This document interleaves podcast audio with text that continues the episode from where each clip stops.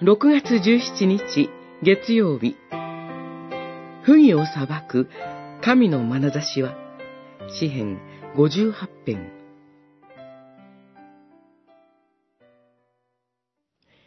神に従う人はこの報復を見て喜び神に逆らう者の血で足を洗うであろう。人は言う。神に従う人は必ず実を結ぶ。神はいます。神はこの地を裁かれる。五十八編、十一節、十二節。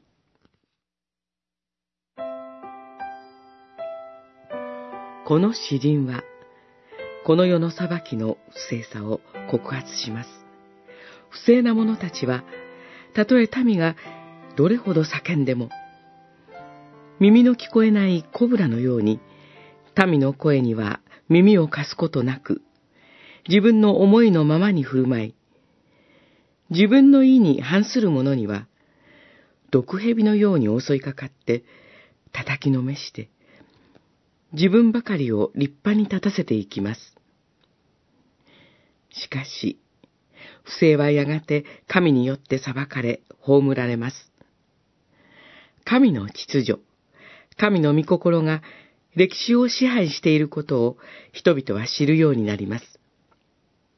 だから、不正な者に対する裁きは神に委ね、私たちは神の前に謙遜に正しく生きていくことが大事である。と、この詩篇は教えています。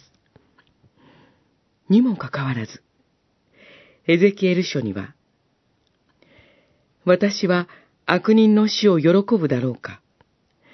彼がその道から立ち返ることによって生きることを喜ばないだろうか、とあります。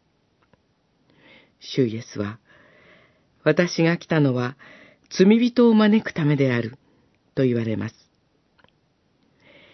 新約に生きる私たちは、自らも罪人であることと、神が十字架に示された愛を覚え、罪人が裁かれるより、神に立ち返るよう祈るものとされたいと強く願います。